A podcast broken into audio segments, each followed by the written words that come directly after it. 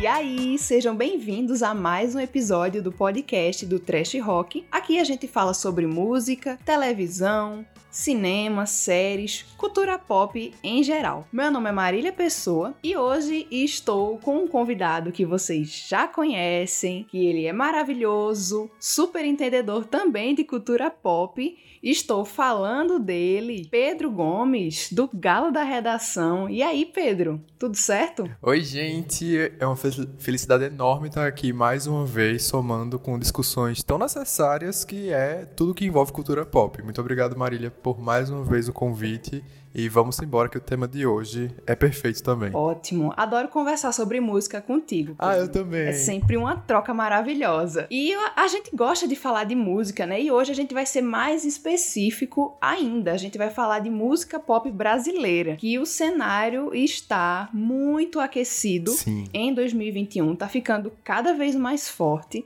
É impressionante como tem crescido, né? Em consideração assim, pensando nos últimos cinco anos, foi um crescimento gigantesco que a gente não, não imaginava em, em outros tempos, né? Os artistas estão construindo identidades próprias, eles Sim. estão indo cada vez mais longe das influências gringas, né? Eles estão começando a produzir uma coisa mais própria daqui, né? E isso é muito interessante e também muito original, né? Porque marca bem essa coisa de pop brasileiro, porque é aquele pop como a gente já conhece, como a gente vê aí fora com artistas é, como Lady Gaga, Madonna, Beyoncé, Rihanna, só que com aquele toque brasileiro, né? Com ritmos é, daqui, elementos que a gente conhece já da cultura da gente. Isso é muito interessante. É muito massa mesmo. Inclusive, a gente até se sente mais representado, né? Com essa sonoridade sendo feita, produzida, divulgada por artistas nacionais. Estou é, falando agora, Marília, sobre como houve esse resgate por uma identidade para construir o que a gente chama hoje de pop nacional. Eu lembro quando a gente estuda no ensino médio o modernismo, e aí o início do modernismo ele se deu justamente por conta que os autores estavam cansados de receber apenas influência e falar sobre Brasil, só que com uma visão totalmente europeia e aí foi o movimento de vamos produzir arte por brasileiros, para brasileiros e sobre o Brasil. E eu percebo que isso, eu, apesar de ser é um movimento modernista da literatura, mas a arte ela se amplifica para outros ramos, né, inclusive para a música, e a gente vê como isso se torna característico na história do Brasil. Cada vez mais a gente vai buscando as nossas próprias raízes e transformando isso em cultura, em entretenimento, e estamos aí vivenciando o auge do pop nacional como nunca antes. Artistas migrando de um gênero mais tradicional indo para o pop, se desafiando. Isso é muito massa tá vivendo. Sim, sim. Nossa, eu adorei essa explicação histórica. ah, eu amo envolver literatura nas coisas. Pedro, trazendo cultura para esse povo.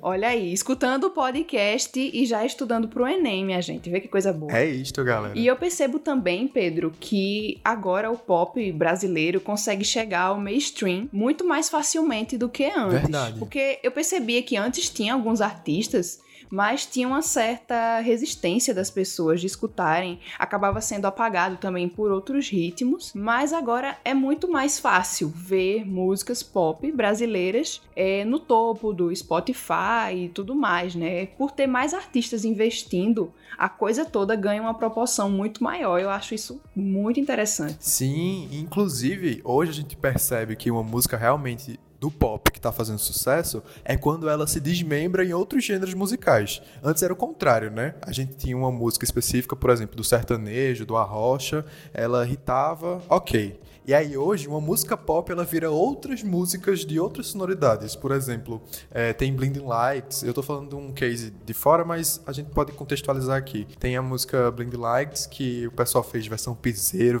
versão não sei o quê. E aí a gente fica, meu Deus do céu, como assim?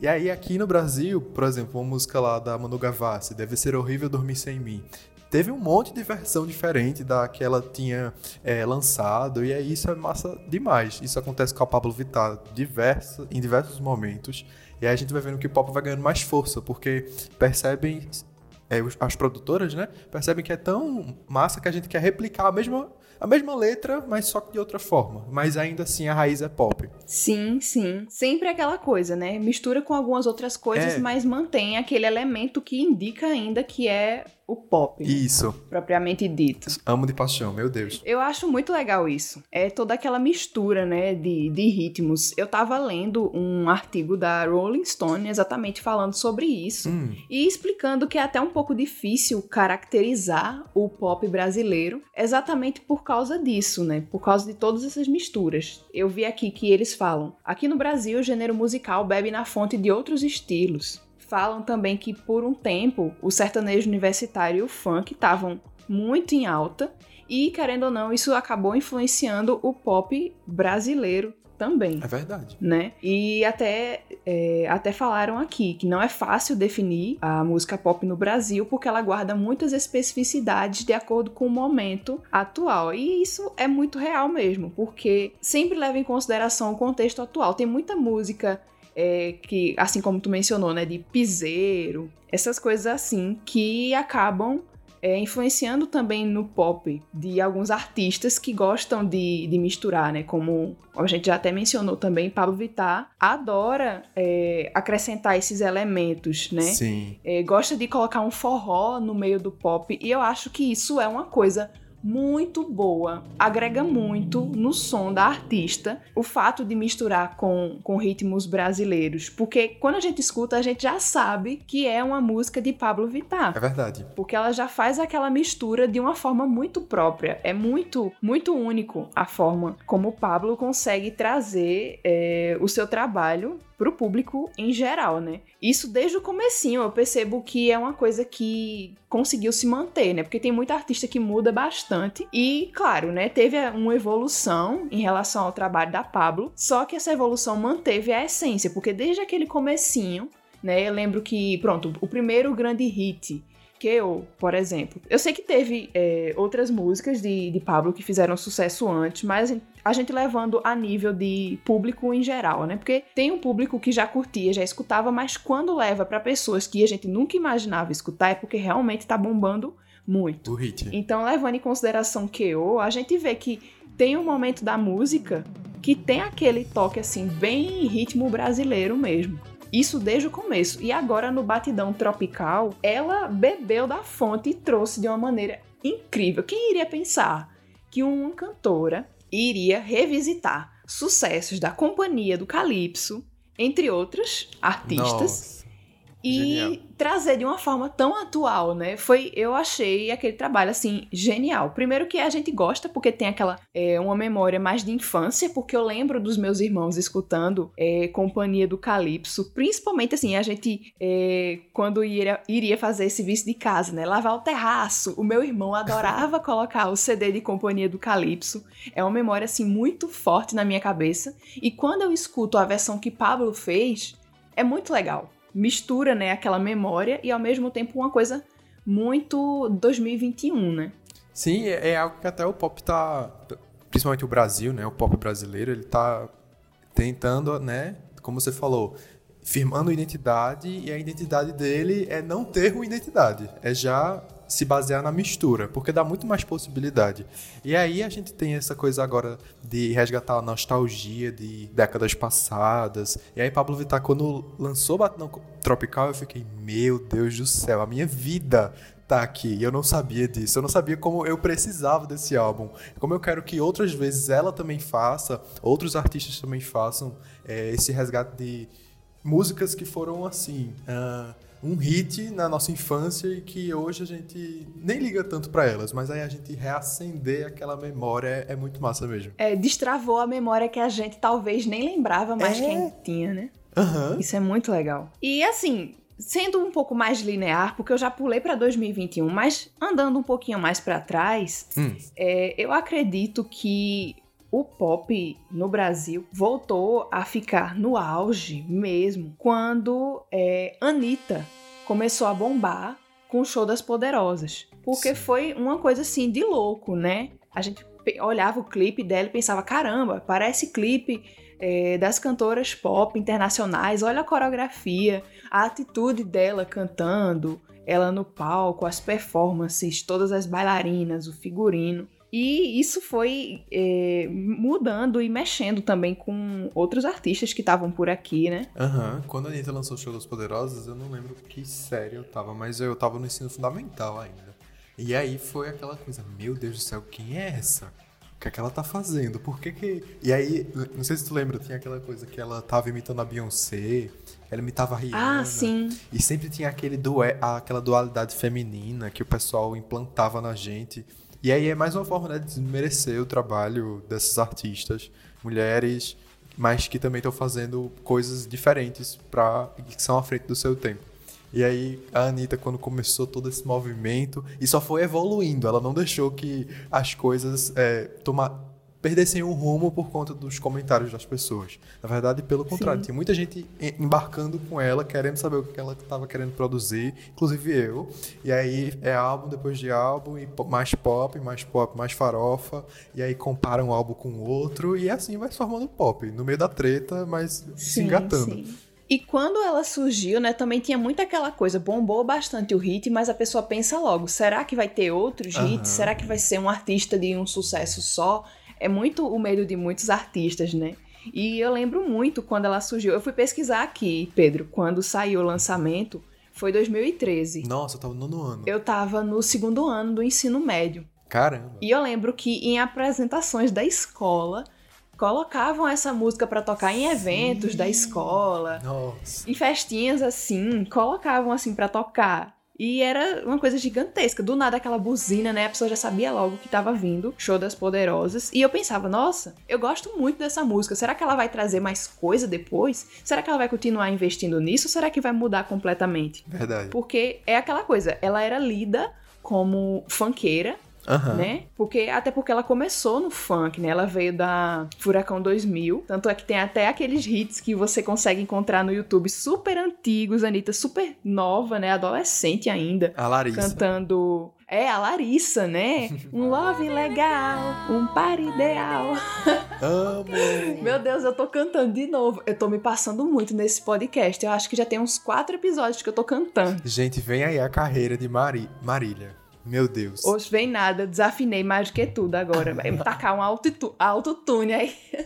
Vem aí a nova cantora do pop nacional. Tá vendo? Eu já tenho, já tô pensando aqui no repertório, no meu figurino. ah, eu amo. Com certeza, se eu fosse cantora pop, eu ia amar ou usar nos figurinos. Eu ia, ia pensar muito na parte estética. Acho que deve ser super divertido você pensar nesses detalhes, né? Deve ser incrível. E pop é muito isso, né? E o nacional ele tá se reverberando também nesse sentido, porque é tudo ali, tem um conceito, tem um, uma, é, um desdobramento, tem dança, tem clipe, tem todo um contexto, Sim. uma imersão que você faz dentro de uma música. É, e quando começam a investir na estética, fica tudo muito maior, né? O pessoal olha e fica, caramba, que clipe. Sim. Que mega produção. E isso faz a coisa toda ser ainda mais respeitada, né? Que o povo pensa, caramba, elas não estão aqui para brincar. Verdade. Olha isso, olha esse clipe que elas fizeram. Verdade. Isso, isso é muito massa, né? Porque a, an, antes não era. Não era assim, as pessoas não tinham tanta preocupação assim com clipe e agora as pessoas têm. Isso é muito bom porque eu sempre fui muito viciada em assistir clipe, Também. né? Também. E e voltando ao que eu tava falando de Anitta no funk, é, no começo, né, ela veio do funk, ainda, ainda no começo da carreira, mesmo com toda essa pegada pop, ela ainda era lida como funkeira. Era. Então as pessoas ainda estavam começando a entender que Anitta, além de, de funk, também era uma artista pop. E isso só foi é, se mostrando cada vez mais forte nas outras músicas que ela foi trazendo também, né, Meiga e Abusada, que também era daquela época, é, veio na batida. Sim, blá blá blá. Blá blá blá. Isso, lembro. todas essas. Teve aquele DVD né, dela, né, Nossa, que ela lançou. Sim. Que já tinha também uma cara, né, de, de um funk misturado com pop. Uhum. Era é a grande a marca de Anitta, né, que infelizmente eu tô achando que tá vai, vai perdendo, sabe? Ela, foi. Eu sinto que ela perdeu um pouco a essência com o passar dos anos. Eu acho que Bang foi o auge dela no pop. Ela tava entregando muita coisa interessante e muita coisa com cara de Brasil também, né? Ela fez um popzão, mas aquele popzão que sim, ainda tinha marcas do, do Brasil, né? E depois eu acho que acabou se perdendo um pouco. Teve umas coisas muito legais também naquele projeto que ela fez, o, o Checkmate. Checkmate. Tipo, ah, perfeito Downtown, Downtown com J Balvin. Foi J, J Balvin, né? J Balvin, eu acho que é. Pronto. Downtown é incrível. Primeiro que o clipe é lindo. Segundo que a música é muito boa. Eu acho que uma das músicas interna internacionais dela melhores é, é essa Verdade. música, sabe? E a pessoa muitas vezes até esquece, né? Que ela fez Downtown. Pois é, é uma música, uma música muito boa, um trabalho muito caprichado. E pena que os outros acabou vindo tanta música, tanto single, tanta parceria com tanta gente que acabou se perdendo um pouco a essência. Acabou que as pessoas foram é, perdendo um pouco o interesse também. É, isso é uma questão. Que ela veio com tudo assim, com nova proposta, e aí a gente do nada perdeu qual era a proposta dela, e agora ela tá dizendo que quer resgatar, né, as coisas que ela fez durante a carreira e transformar em música. E a gente só tá na ansiedade. Que representação é essa que ela dá, quer dar ao Brasil, já que agora ela tá visando uma carreira internacional, né? Pois é. E, e que acabou que algumas pessoas também não curtiram muito o Girl From Real, que, que ela tinha lançado, uhum. né, recentemente. É, eu gostei de Me Gusta, porque eu acho que resgatou um pouquinho daquela raiz dela do funk. Uhum. Aquela batida ficou bem forte. E o clipe também ficou super mega produzido, é, as cores, mega. o figurino. Um dos melhores dela. Ficou muito bom, né? E eu fiquei impressionada quando inseriram Cardi B ali, porque ela não estava presente. Sim. E eu fiquei, caramba, parece que a mulher tava lá. Quando disseram que iam inserir digitalmente, eu pensei que ia ser muito tosco, ia ficar aquela coisa assim, bem, nossa, tá rolando um chroma key triste aqui, sabe? Uhum. Mas não, ficou incrível, ficou muito bom. Parabéns para quem fez. Obrigado por esse momento histórico da revolução tecnológica no pop. Sim, sim. Achei, achei incrível. E outro marco, né, na, na cultura pop brasileira em relação à música também foi, né, a união de Anitta e Pablo Vittar em sua cara. Aquilo ali foi babado. A expectativa para aquele clipe uhum. não, não se escreve. E o pior é que quando saiu o povo... Aquela cobra até hoje. É, aquele videozinho dela dançando, né, e aí a cobra vai avançar, ela sai correndo. é, é muito legal. Tô esperando a cobra até hoje. Não rolou. Eu acho que depois ela ficou com medo e não conseguiu gravar, é por isso que ela desistiu. Deve Pode ter, ter sido. sido. isso. É. Mas um ícone de clipe também. Eu lembro que eu tava numa festa de aniversário e eu ficava olhando pro celular direto no YouTube para ver se já tinha atualizado, para saber se sua cara tinha saído. e aí eu lembro que eu reuni um monte de gente do aniversário. Gente, vamos assistir aqui. Eu sei que o aniversário é importante, mas vamos assistir sua cara, porque saiu. Foi, foi bem Foi assim. muito marcante. E também veio aquelas críticas, né, que disseram: caramba, gastou não sei quantos pra ir para fora do Brasil para fazer isso. Podia ter feito no Maranhão, não sei o quê. O que, assim, né, vamos ser sinceros. Poderia ter sido, ia economizar dinheiro e nem ia precisar viajar para tão longe. Pois é. Porque é um o efeito clipe... ia dar no mesmo. Isso, não é um clipe bem produzido. É, são uma reunião de cenas e é por aí, pronto. E quadriciclos, né, que tá caro. Eu achei meio bagaceira mesmo bem bagaceiro. Eles dão zoom, aí tiram zoom e mexe e treme o negócio. Eu achei bem, bem doido, sabe? Acho que poderiam ter feito um clipe bem melhor para uma música que foi tão forte, né? Sim. Mas, enfim, né? Pelo menos a música tá, tá aí e foi, eu acho que marcou, né, também a, as parcerias entre Anitta Verdade. e Medio Laser e também de Pablo e Medio Laser. Sim, e inclusive ali a gente começou a perceber uma maior frequência né, de feats em relação ao pop. Fit para todo lado. Foi, foi sim. As pessoas foram percebendo, né? Foram percebendo que se unindo ia acabar Sim. tendo muito mais visibilidade, né? Ia ganhar mais público também, ia conseguir o público da outra artista. Ia ser uma troca favorável para as duas artistas ou para os dois artistas. E eu acho isso, acho massa. Eu adoro quando as pessoas é, fazem feat e ousam mesmo. Também. Quando o feat faz sentido, eu acho legal. Também. Quando é ousado também, eu acho muito massa. Tipo, Madonna com Anitta. Do nada. Menino, outro marco também, né? E o mais inusitado é Madonna cantando em português. Aham. Uhum. Ela falando português é tão bonitinho. É, ele faz tão gostoso. Tão gostoso, cachaça. Nossa, que onda. Eu, eu, e o pior é que às vezes eu esqueço que essa música existe, né? Porque também não rolou clipe nem nada. Mas eu tenho certeza que se tivesse rolado ia bombar. Pois Madonna é. devia ter liberado aí uma verba para fazer esse clipe. Menina, eu vi uma entrevista em que é, tiveram vários comentários de fãs do Brasil para Madonna. E aí ela respondeu uma das perguntas, em que ela falava sobre o, o faz gostoso, o que, é que ia acontecer com ele, no caso a música, né? E ela falou: Eu já gastei tudo que eu tinha nos clipes da era Madame X. E é isso aí. Se a gravadora liberar mais verba, a gente faz faz gostoso. Se não liberar, é isso aí. Vamos pro próximo álbum e vida que segue. Foi literalmente assim. Passada. Madonna, Madonna sem Tava dinheiro pra fazer os clipes. Se Madonna tá sem dinheiro, minha gente, imagina nós, pobres mortais. É isso. É a era Fiu que ela chega pra todos. Não sei se foi muito específico na referência, mas eu espero que quem está escutando tenha entendido. Meu Deus. E, enfim, Anitta influenciou, né, outras, outros artistas chegando aí. Teve Lesha, que no começo eu chamava ela de Lexa, Eu também. mas eu descobri que é Lesha. E, e, e por muito tempo também criaram uma rivalidade, né, em relação às duas. Eu lembro. Diziam que Lesha queria copiar, dizia que era nova Anitta, não sei o quê. E na própria biografia que Léo Dias escreveu, também fala um pouco sobre isso, né? As questões que a própria gravadora impunha a, a Lesha para ela ficar é, seguindo os passos de Anitta. E depois a gente percebeu que no começo ela não conseguia bombar tanto.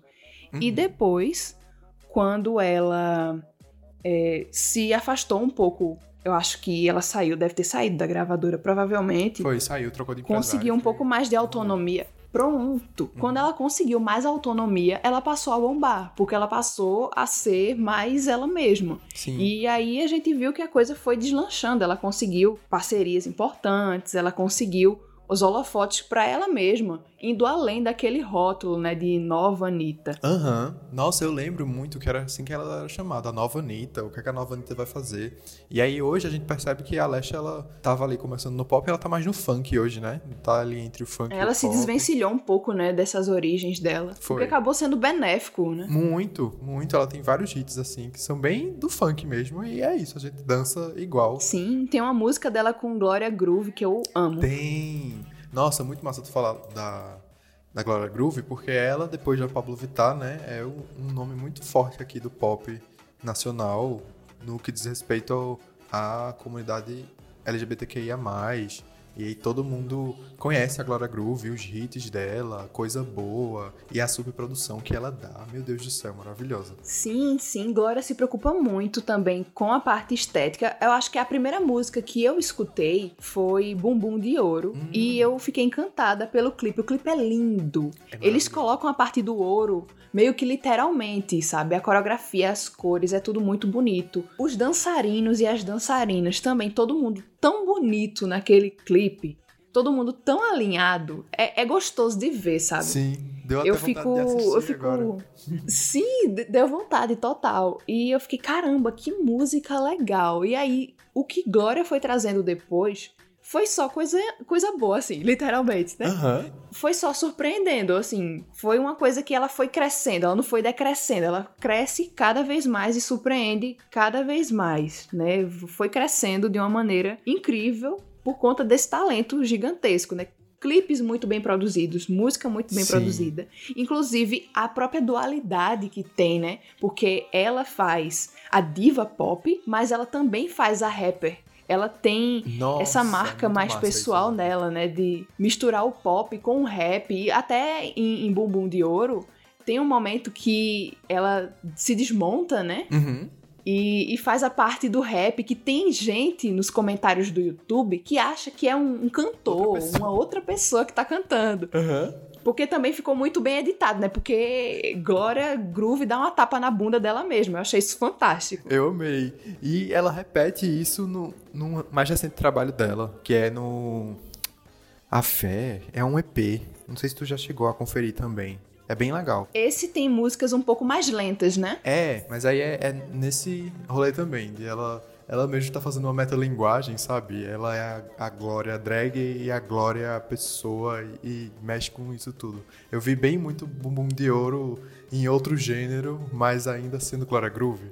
Ela é muito inteligente no que Sim. faz. E agora ela tá voltando também a colocar aquele popzão, Aham. também misturando com um pouquinho de funk. Tem uma- uns elementos funk também, inclusive em Bonequinha, que tá bombando muito, principalmente nas redes sociais, né? O povo gosta de fazer é, aquelas dancinhas, os challenges e tudo mais. Uhum. E ela, ela mexe um pouco com o funk ali também. A estética é muito interessante. Estou, estou curtindo muito o trabalho de Glória Groove. Amando. Ela, inclusive, tá Tipo, a gente tá nesse auge, né, do, do pop rock, e ela resgata isso nos looks, isso é muito legal. Porque ela é bem antenada assim, na tendência. No que tá no momento, ela vai. É, faz. ela traz muitas referências, né? Aham. Uhum. Ela tra traz muitas referências. E, e Pablo também tem é, essa parte de referências, porque Pablo também tem aquele lado é, nerd, é. né? K-pop. E, e, aproveita e coloca isso nos visuais. Eu acho muito legal. Eu acho muito legal também. É, tem outras drags também que fazem parte, como você estava falando, que é a Urias e a Lia Clark. Elas também trabalham com essa questão visual. É, elas nascem ali de um gênero e começam a fazer pop mais recentemente, e aí fica uma coisa assim. Ok, nós não temos apenas Pablo Vittar e Gloria Groove, a gente tem Lia Clark, a gente tem Urias, a gente tem Aretusa Love, a gente tem o, o que quiser. É, pegou a cara ali, gostou do som, a gente tá curtindo, porque são trabalhos muito bem feitos igualmente, assim, em relação a videoclipe, em relação a, a, sonoridade, e o álbum tem um conceito. Ah, eu amo investigar isso, e é algo que é muito pop mesmo. Porque as divas pop, as consagradas, né, elas trazem todo essa imersão numa história, numa narrativa, e aí com essas drags a gente tem exatamente a mesma coisa. Um conceito, uma aclamação, Sim. uma coesão. Meu Deus.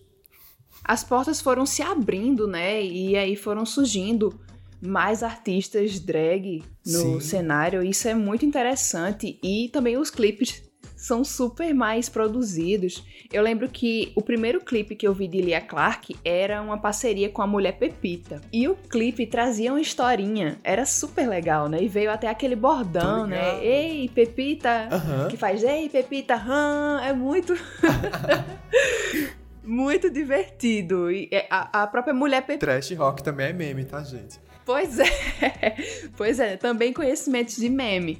E esse clipe também, né, trouxe vários e vários memes, aquelas frases motivacionais da mulher Pepita uhum. é, começaram aí, né? Eu a conheci Isso... ali. Foi, eu conheci ali também. Ah, que massa, lembra disso. Muito bom. Eu tava lembrando aqui também de uma outra artista, não é drag, ela é uma cantora pop chamada Isa. Nossa. Maravilhosa. Nossa, maravilhosa. Eu não sei se o aniversário dela foi hoje ou ontem. Foi essa semana. Tu viu? Eita, não tava sabendo. Fiquei meio por fora essa semana. Então, parabéns, Isa. É isso aí. O seu parabéns. Já fica aí. Os parabéns. Isa, não importa o dia do seu aniversário. Você está de parabéns todos os dias. todos os dias. Porque que mulher, né, Marília? Misericórdia. Só faz Eu acho boa. incrível. Eu acho o trabalho dela, assim, impecável. O visual é super bem pensado. Sim. É uma coisa classuda sabe? É verdade. É um, um, pop chique. Um pop chique. Desde o começo, quando ela tava trazendo os covers, tinha aquela coisa chique, né? É mesmo? Ela não faz algo igual ao que a gente vê lá fora. Ela traz as referências dela e fala sobre a história dela, mas também traz esse pop refinado. Pronto, Gueto, meu Deus do céu. Ela tá ali discutindo tantas temáticas, mas ao mesmo tempo ela tá com o, o queixão lá pra cima, com o carão e servindo look. Porque eu acho que quando o diretor de arte dela falou, ó, oh, quantos looks você quer? Ela só disse sim, vamos, vários. O que você tiver a gente faz. Nossa, eu perdi a conta de quantos looks ela usa em gueto, quantos looks ela usa em pesadão. E os clipes dela tem muito visual, né?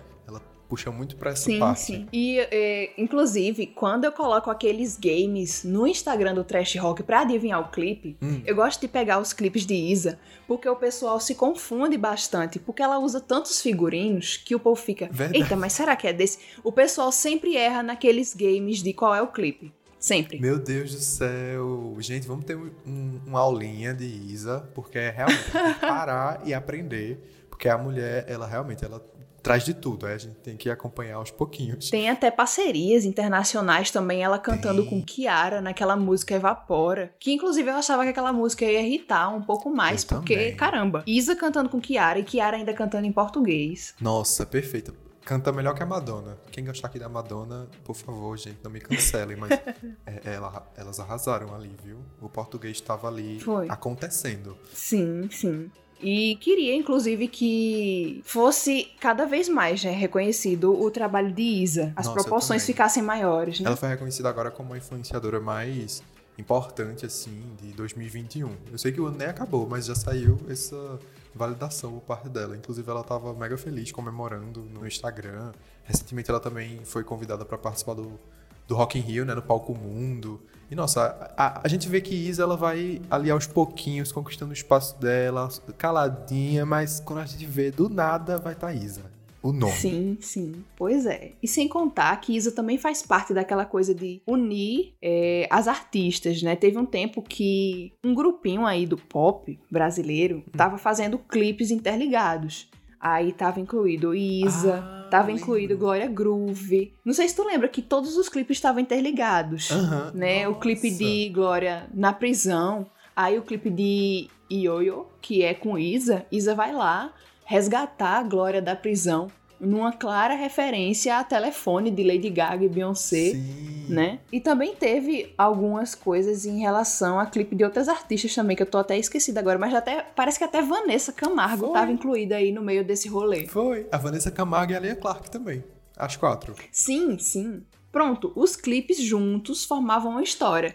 E era uma coisa benéfica para todas, porque você tinha que ver o clipe de Isa tinha que ver o clipe de Glória, é. o clipe de Lia Clark, o clipe de Vanessa Camargo para poder entender tudo. Então era a mídia Nossa, para todas elas, né? Eu lembro. E, inclusive, Felipe Sassi, falando agora de, de, produção, assim, os bastidores, né?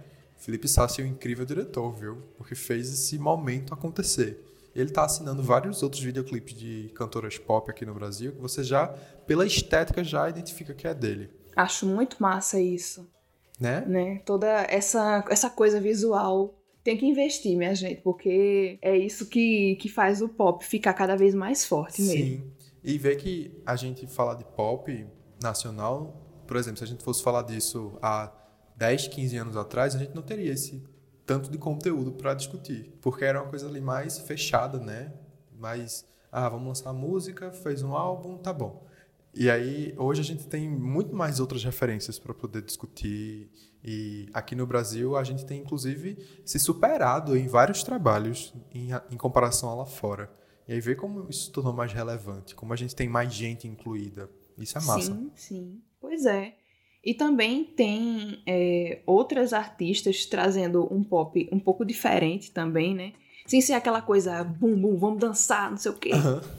Por exemplo, Manu Gavassi mesmo, é, ela traz um pop que foi mudando conforme ela foi crescendo, conforme ela foi aparecendo mais na mídia, digamos assim, né? Uhum. Porque eu acompanho Manu Gavassi há bastante tempo. Muita gente começou a conhecer após o BBB. Eu também, eu fui um E desses. tudo mais. Mas assim, na época da Capricho, ela já estava dando os seus primeiros passos e evoluiu muito o som dela naquela época para o som dela hoje em dia. No começo, né, ela era mais romântica, tinha toda aquela pegada mais romântica, também bebia muito da fonte dos artistas na época, tanto a estética, né? Ela usava um headband, é, roupas com franjas e tudo. É muito da, da moda da época. Fica até um pouco datado, né? O visual quando a gente olha uhum. hoje em dia. Mas é, ela tinha muito isso, era muita, muitas músicas românticas. É, ela é muito fã de Taylor Swift, né? Até hoje. E naquela época, então, ela tinha muitas é, referências a Taylor Swift, né? Falava sobre o amor, falava sobre relacionamentos, é, sobre a própria vida também. E aí depois ela foi crescendo. Eu lembro que depois teve um tempo que eu parei um pouco de acompanhar, mas aí veio aquele EP dela que é Vício, se não me engano, que inclusive é produzido por Júnior da dupla Sandy Júnior. Sério? Eu não sabia. É, é sim. E é muito interessante é, esse EP dela, porque eu acho que ficou muito legal. Depois que ela chegou com esse EP, eu voltei a acompanhar com mais força, né, o trabalho dela. E é um, é um popzão mesmo. Agora, esse EP bebe muito das fontes gringas. Eu percebo que tinha muita coisa ali de música pop gringa. Teve menos de coisa brasileira ali. Mas, enfim, ela estava cantando em português. Né? Importante. Eu, eu, nunca cheguei a ouvir esse EP. Depois tu procura. Tem umas faixas bem, bem interessantes, né? Tipo Faça. É muito boa, que também as pessoas gostam de, de dar uma de Sherlock Holmes. Ah. E dizem que é uma indireta pra Shai Suede, que foi namorado dela, ex-namorado dela, né? No caso, que várias músicas desse CD retratam né, o relacionamento deles. E ela aproveitou mesmo, né? Tem, tem várias coisas ali que as pessoas começaram a relacionar com o relacionamento deles, sendo um pouco redundante, né? Falando. Gosto Mas disso, o gosto. povo começou, né?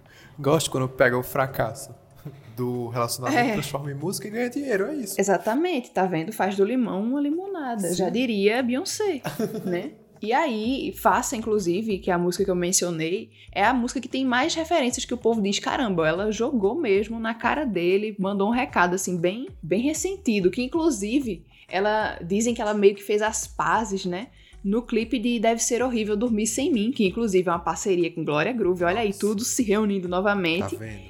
E que, inclusive, no clipe aparece Chai Suede e a esposa dele, Laura Neiva, que muitas pessoas dizem que ela referenciou o casal na parte que ela diz assim: é, que ele pega modelinho pra se afirmar.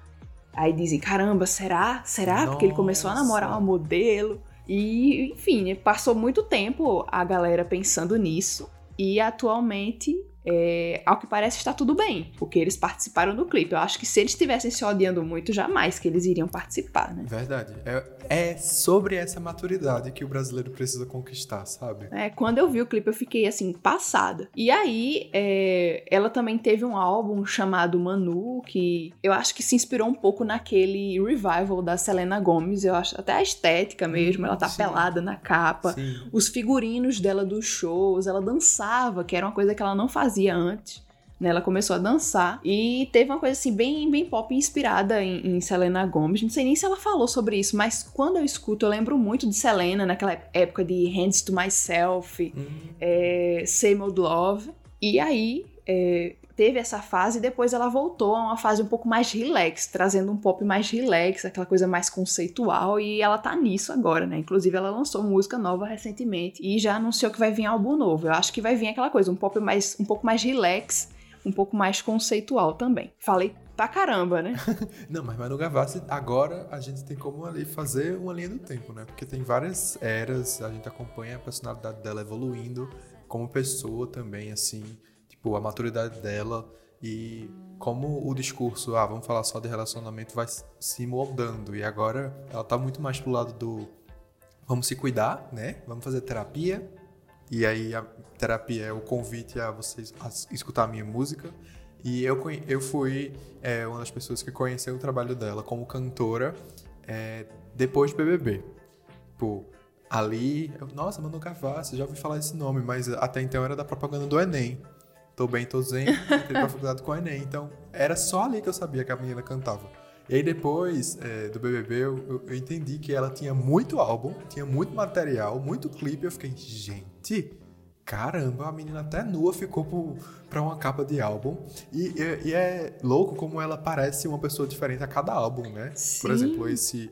Acho que é esse que tu falou que é inspirado no, no revival da Selena, que ela tá com cabelo loiro e grande. Sim, bem longo, né? Eu fiquei, meu Deus, é a mesma Manu Gavassi, não parece nem a cara é dela. bem diferente, né? No começo, cabelo castanho, levemente ondulado Sim. nas pontas. Na época do Faça, do EP Faça, Faça não, Vício, é porque essa música pra mim é mais marcante. Ela tá com cabelo curtinho, não tão curto como hoje em dia, ela tá com ele assim no ombro Uhum. e meio loira também, né? Com meio clareado o cabelo dela. É, na época do, do BBB, ela tava com um Chanel, né? Preto, Foi. quase preto, castanho bem escuro. E agora ela tá com o cabelo bem curtinho, né? Um corte Sim. pixie. E ruiva, linda. né? Ela é bem camaleoa. Amo isso nela, é bem pop. Gosto muito de artistas que mudam bastante o visual. Eu gosto. Marcam as eras, né? Você vê o cabelo e você já sabe, né? Quando você vê Rihanna ruiva, você já sabe. É da época do Loud, Vem né? Aham, Inclusive, né? Exatamente. Não vamos aqui colocar uma mágoa pra fora, mas mulher, vamos, vamos lançar coisa, né? Eu sei que a gente é pop Brasil, Faz tempo, né? mas vender calcinha. A menina, ela quer lançar. Quer vender calcinha e maquiagem. Enquanto isso, a galera do pop nacional tá aí produzindo e continuem, tá, gente? A gente gosta que vocês façam isso. Exato. E aproveitando, né, nessa parte que eu falei do pop um pouco mais relax, um pouco mais conceitual, tem Duda Beat também. Nossa, Né? Duda. Perfeita. Pernambucana. Eu comecei a acompanhar o trabalho dela desde bichinho. Quando hitou assim. Eu comecei também. E aí foi. Também comecei com bichinho. E ela também, né, traz aquelas marcas, músicas, músicas não, ritmos Sim. mais nacionais, com um pouco de pop. É uma coisa assim bem mais mais conceitual. E esse último álbum dela tem toda uma mistura, né? Ela viaja em outros gêneros que ela não tinha trabalhado ainda, e mesmo assim continua servindo muito mais qualidade nos videoclipes. Eu fico impressionado com a qualidade dos vídeos da Double Beat. Esse último, nem um pouquinho, é perfeito. Sim, eu tava vendo os recentes, eu fiquei passada também. Bem diferente, né? Muito. Eu fico, gente, eu tô num cinema ou eu tô vendo um videoclipe? Porque é um babado, um roteiro que eu fico, gente, que é isso? Obrigado, Brasil. Continue. Pois é, né? E caramba, tava lembrando aqui de um artista que tá muito no auge agora. Ah, Tenho certeza que tu tava pensando também nessa pessoa. claro. Luísa Sonza, né? Doce 22 veio aí. Tá muito em alta. O Doce 22 é o mais puro suco do pop, né, brasileiro. E- Ela, ela aproveitou várias coisas de anos 2000, né? Tem uma coisa até meio Pussycat Dolls também. Mas também tem é, um pouco de, de elementos da música que ela já estava fazendo, né? Ela meio que foi preparando o terreno e aí chegou nesse álbum. Foi toda uma mistura, né? Ela já fez um pouco de funk também, tem aquele pop pra dançar. Eu confesso que tinha muita música dela assim também que eu não gostava. Só Eu gosto também. assim de algumas, porque também não me pegou tanto. Tem as coisas até que soam um pouco repetitivas também. Uhum. Mas, é, pel- é, pelo menos nesse álbum novo, eu vi que ela trouxe algumas coisas diferentes também. Tem uma coisa muito mais pessoal. E é uma coisa assim que as pessoas cismaram com ela, né? Ela não. Ela, enfim, sendo cru- crucificada por várias coisas que ela não tem culpa, que acabou sobrando pra ela, e aí ela ficou muito mal com isso, e isso foi refletido na, na música dela. E que bom, né, que ela não, não desistiu. Porque eu pensei que ela i- iria se afastar, né? Iria desistir, ia deixar as críticas atingirem, mas mesmo assim ela se ergueu e fez o trabalho dela. E que eu achei interessante também foi o fato dela não ter mudado pra acalmar os ânimos dos haters. Ela fez exatamente o que ela queria fazer, Sim. E ela faria independentemente de qualquer coisa. sem se preocupar, né? Aham. Pois é, e exatamente aquela coisa, quando o artista é ele mesmo ou ela mesma, a coisa toda funciona muito mais. Pode ver, como eu falei de Lecha, Lecha, é, quando ela, ela deixou de, de ser comparada muito, né, com a Anitta, depois que ela passou a investir um pouco mais na própria identidade dela, do jeito que ela queria, ela bombou mais. E Luísa Sonza também, né? Verdade. Ela faz as coisas do jeito que ela quer e ela tá bombando muito, porque o Doce 22 ele viralizou na internet, né? As pessoas comentam bastante, até hoje ainda tem gente comentando. E acho que vem mais coisa por aí, porque ela sempre fala, né? Olha, vem mais coisa por aí, ela tá sempre produzindo alguma coisa, né? Sim, e é engraçado a gente ver o Doce 22 e esses outros álbuns que a gente discutiu, porque o pop no Brasil, a gente se preocupa muito também no quesito da divulgação, né? Pelo menos a galera raiz vê, meu Deus do céu, como é que essa era vai ser, como é que vai começar, qual vai ser o primeiro single, qual vai ser o vídeo, qual a relação e onde é que ela vai divulgar e não sei o quê. Não sei se é particularmente da gente, né, do curso de comunicação, mas eu fico assim com o olho brilhando pra saber, meu Deus do céu, como é que ela vai divulgar. Eita, ela soltou teaser. E 1222 teve muito, muito isso. Ah, na semana de lançamento, foi todos os dias ali a gente sendo bombardeado de informação no Instagram, e aí ela deixando a gente ansioso pro lançamento do domingo, porque era o dia do aniversário dela, né? O último dia que ela teria Último dia com 22, Sim, né? e tem todo. Vê a narrativa, como prende a gente de uma forma assim, nossa.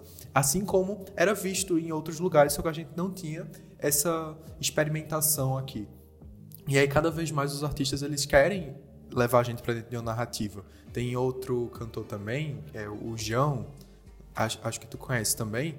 E aí ele também desenvolve essas estratégias de divulgação voltada pra provocar ansiedade na galera e deixar todo mundo surtado. E aí lança uma musiquinha. Tipo, bem é, dentro de um universo. A gente não entra na música, a gente entra no universo que aquela pessoa deixou ali preparado pra gente. Isso é muito massa, do pop. É, eles, eles é, têm um pouco mais de cuidado em pensar em tudo, que eu acho que isso é É. uma das coisas que mais. Isso é o que mais diferencia, né, de, de outros ritmos, porque os artistas pop, seja qual for o estilo, né, mais dançante ou até mais conceitual, digamos assim, eles pensam em tudo, da data de lançamento tem algum motivo especial, o clipe tem algum motivo especial, conta uma história específica, mesmo que seja aquela coisa dançante, mas tem uma coisa mais bem pensada por trás. É real. O que é diferente de muitos artistas sertanejos, por exemplo, que sempre se mantém alta, né? Mas que eles não. não... É porque eu também não consumo muito, Também né? não. Aí não tem como eu, não, não tem como eu saber exatamente. Mas ao que parece, eles não têm tanto esse cuidado, né? Eles lançam mesmo, mas não não É, não tem essa preocupação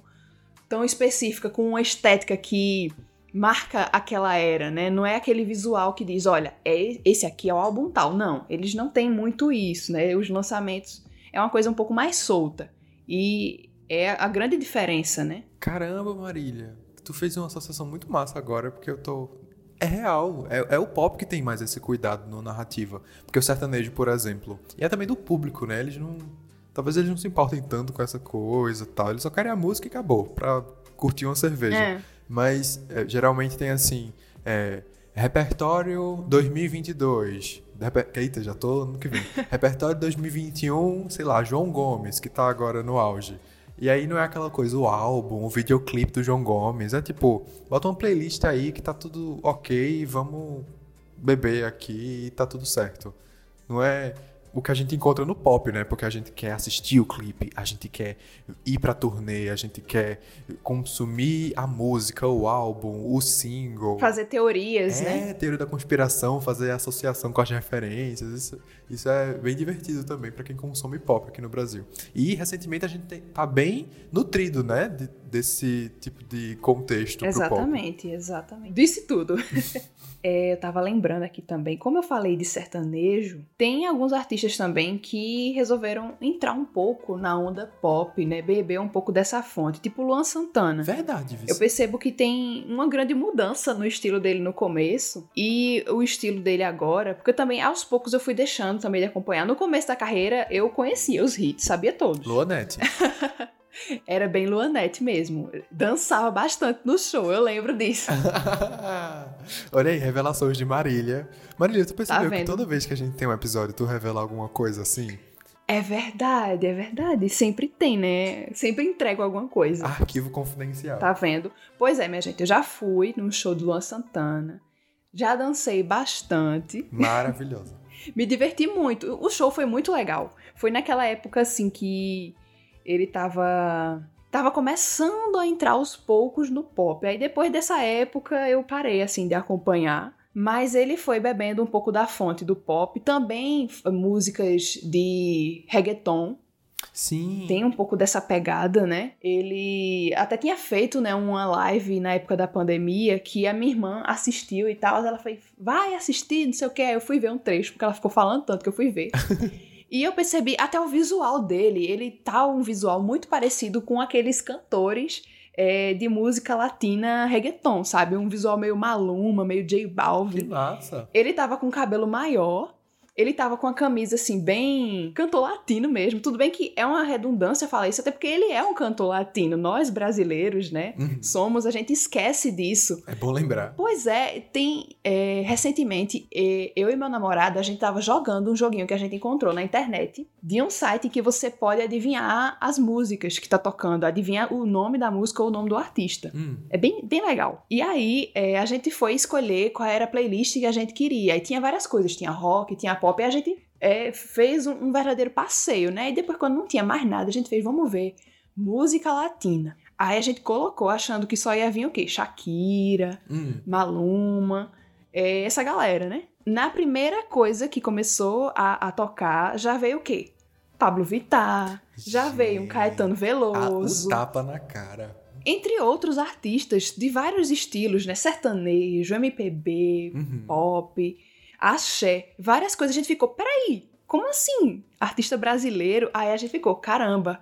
A gente esquece, né, desse detalhe, porque, querendo ou não, música latina engloba também a música do Brasil. Porque, querendo ou não, né, tá inserido aí. A gente esquece muito disso. Tô passado. Mas, é, voltando, né, ao que eu tava falando, Luan tava com um visual muito disso, né, de cantor de reggaeton. E tem até o momento que ele diz, olha, ele fala assim pro cara da banda, né, num momento bem descontraído, ele diz, olha aqui, a minha cantora, eu tô bem, bem latino hoje, ele disse, né. que massa. até a sonoridade sonoridade de algumas músicas tem um toque também meio de, de música assim de reggaeton e tal, não é aquele popzão mesmo. É um toque, um toque um pouco mais reggaeton, com um pouquinho assim de nada de pop, né? Ele tá fazendo essa mistura agora, eu percebo também que artistas do axé também acabaram é, embarcando nessa, né? Ivete Sangalo também, a gente percebe que tem umas coisas mais recentes dela. Eu também deixei de acompanhar. Verdade. Deixei de acompanhar, mas eu sei que tem muita coisa que ela tá lançando recentemente que é mais parecido com o pop do que parecido com axé propriamente dito. E Cláudia Leite te, teve um tempo que ela tava é, investindo muito, né, nesse, nesse estilo, né? Aquela música Baldinho de Gelo. Eu lembro. É puramente pop, né? Tanto o visual dela, a forma como ela tava é, aparecendo, assim, para o público, como a forma também que das músicas, né, que ela tava trazendo. E ela tinha uma, uma clara influência, assim, de Jennifer Lopes em vários momentos, eu percebo. Eu lembro também. Sou um consumidor da Cláudia Leite há muito tempo e dá pra ver que ela se desembarcou no pop e ficou ali. E aí agora ela tá resgatando umas influências antigas dela, né? Dali do tempo que ela fazia parte de um grupo, eu esqueci, Banda Eva que Isso. agora Não, não, Babado Novo. meu Deus, Banda Eva, acho que era outra pessoa, acho que é a Ivete, né? Banda Eva era Ivete Meu- e depois virou Saulo, né? Aham, sim. Meu Deus, tô confundindo tudo. Depois foi trocado o vocalista pra Saulo, mas é, é, Cláudia Leite era do Babado Novo. Eu lembro dela, inclusive, nessa época, que ela tinha aquela guitarra rosa, que eu achava, assim, super legal a sim, guitarra. Sim, tô ligado. Ela pode, inclusive, utilizar essa referência de novo em algum outro trabalho. Pode ficar à vontade, tá, Cláudia Leite? Qualquer coisa, manda um pix. É, pela referência aqui, gratuita.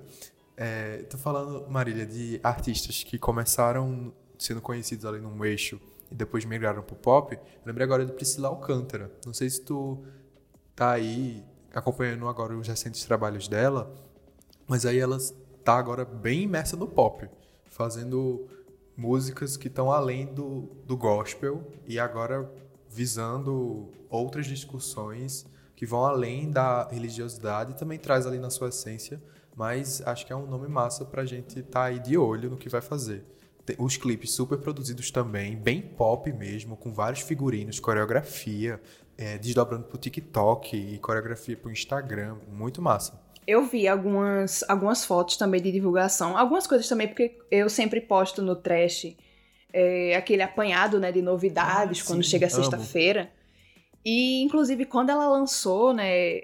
Se não me engano, o nome da, da- do trabalho é Tem Dias. Tem Tô dias. certa? Aham. Pronto. Ela já tava é, mais forte aí no, no pop, trazendo mais pop do que gospel, exatamente. E o próprio visual já, já entrega, né? Sim, sim, maravilhosa. Ela agora tá decidida mesmo. Ah, eu vou entregar pop. E é isso aí, vocês que lutem. Ela fez uma live é, no, no YouTube que eu vi muita gente falando. Eu fiquei, vou ver essa live. E ela tá cantando hits do pop. Ela canta Alicia Keys, Beyoncé. Ela canta aberturas de seriado, tipo Phineas e Ferb, Feiticeiros de Every Place. É um negócio bem massa. Então, ao que tudo indica, ela vai continuar mesmo investi- investindo. E esperamos em Deus que sim. E tem um artista também que eu até tinha esquecido de, de mencionar antes, quando eu tava falando de Anitta, Lesha, que é Ludmilla, né? Ah, verdade, a Ludmilla. Real. Que também rolava muito aquela rivalidade, né? Anitta, Ludmilla, aquela relação assim, amor e ódio. Aham. Tinha treta e não tinha treta, era pra promover, não era pra promover, uma loucura, né? Não dá pra entender muito bem o que foi que rolou, mas é certo que principalmente no começo, né? Eu sei que é, Ludmilla também tem raízes no funk, assim como a Anitta, Sim. né? Acho que é até por isso também que rola muitas muitas comparações, até por isso, né? Elas vieram de gêneros musicais muito parecidos e também começaram a investir no pop, o que também é uma semelhança. E teve um tempo que Ludmilla tava bem, bem dentro do pop mesmo, né? Eu lembro daquela época de A danada sou eu. é, aquela música, lembro. é aquela música bom. Enfim, Aham. tava muito muito dentro aí desse desse universo. Agora ela tá voltando a, a investir um pouquinho também no em elementos de, de funk, né? Esse funk mais acelerado. Até pagode. né? É, pagode, sim, sim, até aquela live, né, que ela tá cantando uma música de Manu Gavassi em ritmo de pagode, que ela cai dentro da piscina, né, viralizou. Meu Deus, eu, eu só vi o meme, mas eu não vi que ela tava cantando música de Manu. É, ela tava, que ela vai, aquela música Planos Impossíveis de Manu Gavassi em pagode. Sério? Ela tá lá, pra eu poder te abraçar, não sei o que, pá, tome na piscina. E aí até o cara da banda se fica tentando se segurar. muito inusitado. Gente, eu preciso ver isso agora. Uma mistura. Ela, Ludmilla cantando pagode e ao mesmo tempo fazendo um cover de uma música de Manu Gavassi. Assim, várias coisas aleatórias num único contexto. E caindo na piscina, pra coroar o momento. E caindo na piscina, assim, pra fazer aquela coisa chamar mais atenção ainda da internet e virar meme, né? Mas é, ela, ela tá aproveitando para investir em várias coisas diferentes, né? Ela, ela sempre comentava, né, que tinha vontade de fazer um trabalho no, no pagode e tudo mais, e aí ela realmente foi lá e fez.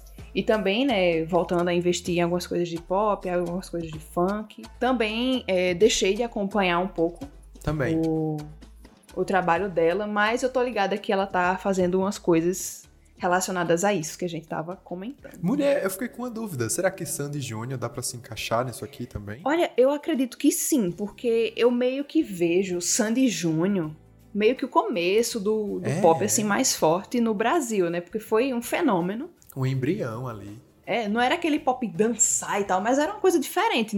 Começaram assim no sertanejo, mas foram pegando um ritmo um pouco mais diferente conforme eles foram crescendo, né? Principalmente depois que eles viraram adolescentes, jovens adultos e tudo mais. É, foram mudando bastante, e até no próprio comeback deles, que eles fizeram aquela turnê, Sim, né? eu lembro. é, comemorativa, eles ti- tinham muito essa fonte assim de, de artista um pouco um, pop, um pouco pop, digamos assim, né? Real. Faziam um show grandioso, tinha os figurinos, tinha toda uma coisa assim bem bem pop, né? Eu acho que e criaram meio que uma identidade visual também, fizeram um lançamento. Documentário. É um documentário, coisas mais bem, bem, bem trabalhadas como um artista pop geralmente faz, mais bem pensado como um artista pop, né? Verdade. Então, se eles não são, eles entram aqui declaradamente. E a gente pode esquecer do Open Água, né? Tu lembra desse, desse evento? Não, o que é isso? O Open Água era um dos benefícios que tinha, dependendo do ingresso que você comprava pra turnê deles. Aí tinha lá, Open Água. Ah! Virou meme. Foi. Meu Deus, eu não tava sabendo. Pois é, gente, teve Open Água. Olha, importante, né? Se hidratar. Hidratação. Eu vejo pela lógica, o pessoal tava chorando muito porque tava cantando uma música que foi muito importante na infância. Então, se estava saindo pelos olhos, era importante repor, É beber verdade, um pouco é de água para repor o tanto que você tava chorando, né? Eu não fui aos shows, Também mas eu não. tenho certeza que todo mundo que foi chorou e se emocionou. Sim. Sem dúvidas nenhuma. E como a gente falou, né, de comeback, coisa comemorativa, eu lembrei também do Ruge, Ruge, nossa. a partir de 2002 elas foram assim, né, um grande marco no pop, né, um popzão mesmo, aquele pop com um pop assim, Caramba. com letra maiúscula. É, elas não trouxeram tantos elementos assim, aliás, não trouxeram elementos mais nacionais, né, além de cantar em português, mas trouxeram um pop é, muito inspirado no, no pop gringo, cantado em português, né? Elas faziam versões em português de várias músicas. Né? A própria Ragatanga mesmo não é uma música delas, é uma versão que elas fizeram. Menina, e que fez um chocado. sucesso estrondoso, né? Eu jurei que era delas. Não, não. É uma, é uma versão de uma, um grupo chamado Las Ketchups. Nossa. Pois então o Ketchup perdeu o lugar e entrou Ruge. Só elas importam. Exatamente. Tanto é que até no segundo verso da, da música, né, a segunda parte da música, tem um, um pouco de espanhol ali, porque exatamente elas inseriram um pouco da música da original das Las Ketchups dentro, e elas cantam ali misturada, e fica aquela coisa Que massa. misturada, né? Que massa. Tanto é que quando elas dizem Diego caminhando, é, a segunda parte vem um caminhando com aquela. parecendo que é alguém que fala espanhol falando, sabe? Com aquele sotaque. então Ah, elas deram uma misturadinha. sentido. Gente, trash rock é escola, vice? De pop. Não sabia de jeito nenhum que existia esse contexto por trás. Eu pensei que ela só queria usar Menino. mesmo no espanhol e foram. Nossa. Porque elas gostavam, né, de misturar. Tanto é que Brilla la Luna É. tem aquela. o título em, em espanhol, né? Uhum. Ai, maravilhosa. Vocês lá vi que tem um nome, um nome em francês, só que a música é em português. Elas gostam também daquela mistura. Ruge trouxe, assim, vários elementos do que tava bombando no pop dos anos 2000 gringo pro Brasil. Isso é muito interessante. Isso, e inclusive no comeback delas, elas repetem, né? A mesma fórmula. É, exatamente. E elas fizeram da, da mesma forma, né? Isso. Também, é, aproveitando isso que eu falei de trazer o pop gringo pro Brasil, tem- também tem Kelly Key, que foi considerada a Britney Spears Sim. brasileira na época, né? Nossa. Tanto é que a própria gravadora, dizem, né? A própria gravadora tava procurando um artista pra montar uma versão de Britney no Brasil. Tanto é que ela é loira, ela tem aquele visual de boina no começo da carreira. Bem Britney mesmo, né? Caramba, eu não sabia disso que era pra tentar fazer uma Britney brasileira. Eu pensei que era só aquele Key do cachorrinho e é isso aí.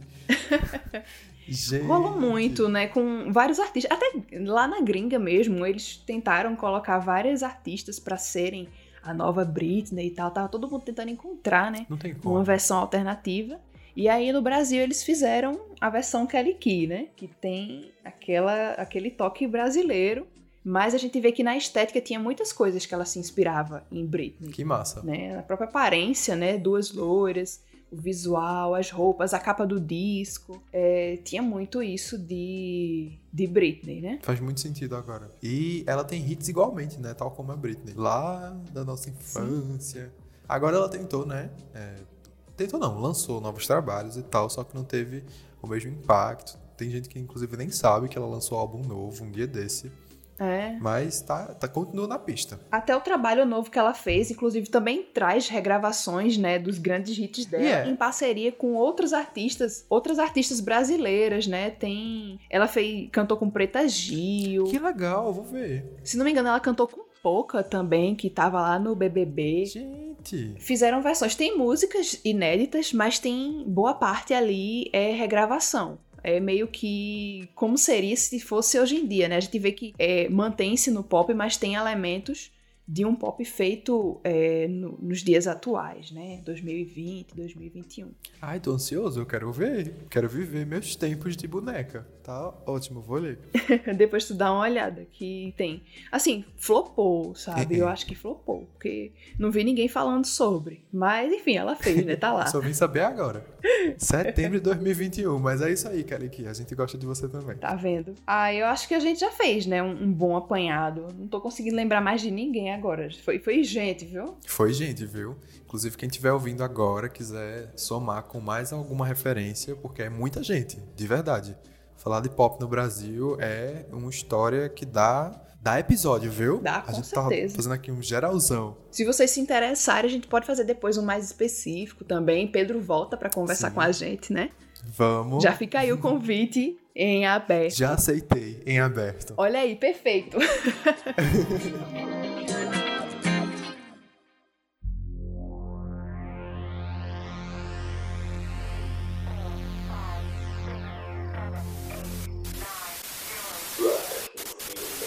Mas agora, é, como a gente já fez todo esse apanhado, a gente vai pro trash no fim do mundo. O quadro mais aguardado É de todo isso episódio aí. do Trash Rock, porque queremos É cultura. isso aí, né? Além de tudo isso que a gente já falou, vem indicações para você aproveitar no seu tempo, li no seu tempo livre, para você não enlouquecer. Porque eu sei que tá muito difícil isso não acontecer, né? Eu tô falando isso, mas eu já estou louquíssima, porém tentando, né? Sim, como várias pessoas, eu sei.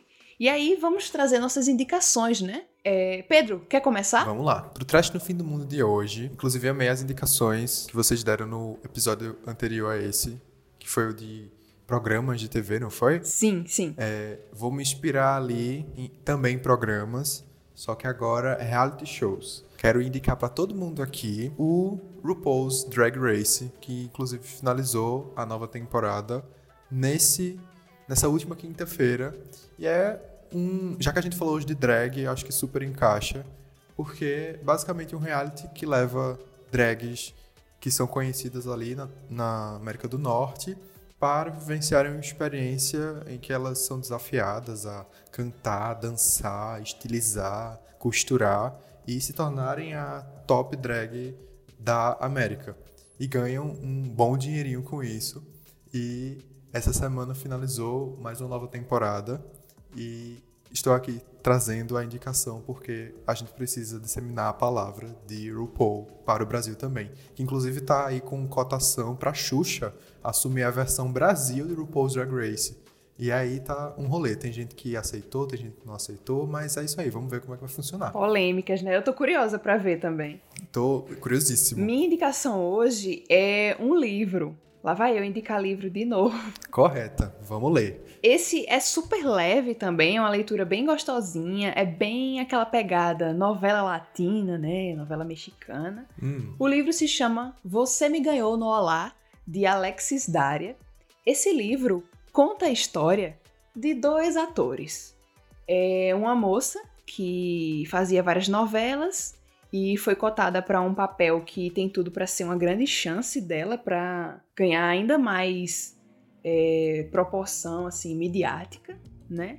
E também um cara que já fez várias novelas, né? E aí ele meio que tá achando que a carreira dele, a carreira dele tá em decadência, porque os personagens que ele tá sendo convidado estão morrendo. Ele não tá mais tão jovem como ele era, né? Tá quase chegando aos 40 anos, então ele tá começando a ficar preocupado com o trabalho, né? Com convites, com oportunidades. Gente. E aí, é, ele é convidado também para um projeto de um negócio chamado Screenflix, que eu acho que é tipo a Netflix, né? Que é o mesmo projeto com, com essa moça que eu falei, né? Eles vão fazer um par romântico e é a grande chance dele de dar uma guinada de novo na carreira, conseguir é, mostrar que ele continua sendo é, talentoso, que ele ainda tem é, muita coisa para mostrar, né?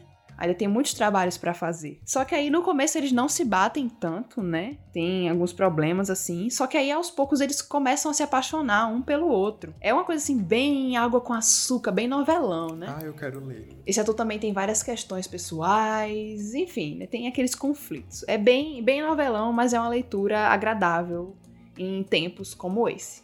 Fica aí a dica. Arrasou, eu gostei muito da capa. Gente, vão conferir a capa, porque me ganhou pela capa também. Você me ganhou no Olá, me ganhou pela capa. a capa é super bonitinha mesmo. Sim. E agora, as nossas redes sociais, né? Para vocês que ainda não seguem, é, o Instagram do Trash Rock é arroba trash underline rock. O nosso Twitter, arroba trash rock pod. E o meu Instagram, arroba Marília B. Pessoa. Pedro, indique aí suas redes, indique aí o galo. Vamos lá. É, inclusive, gente, fazendo aqui jabá do, do Trash, melhores stories temáticos. Enquanto tem premiação, tá lá todos os looks pra gente julgar, tá? Amo essa parte, fico ansioso por esperar. Inclusive, tu vai fazer do VMA, né, Marília? Por favor. Com certeza. Correta. Muito bem, agora eu tô aliviado. Gente, vocês podem me encontrar no Instagram como Pedro PG Brito e também pelo Galo da Redação, sem cedilha e sem acento, que é um projeto social que visa incentivar a escrita criativa de diversos estudantes espalhados pelo Brasil para focarem no Enem nos vestibulares nacionais. E a gente utiliza justamente de referências do pop para estimular essa escrita criativa. Então vocês, seguindo o Galo da Redação, vão receber muito conteúdo que está voltado a pop, que está voltado à arte, que está voltado ao cinema, história, filosofia e aí a gente vai estar tá aprendendo de uma forma lúdica, e divertida. E vai ser um prazer ter vocês por lá. É um conteúdo muito bom, minha gente. Muito bom. Eu indico, viu? Sigam lá.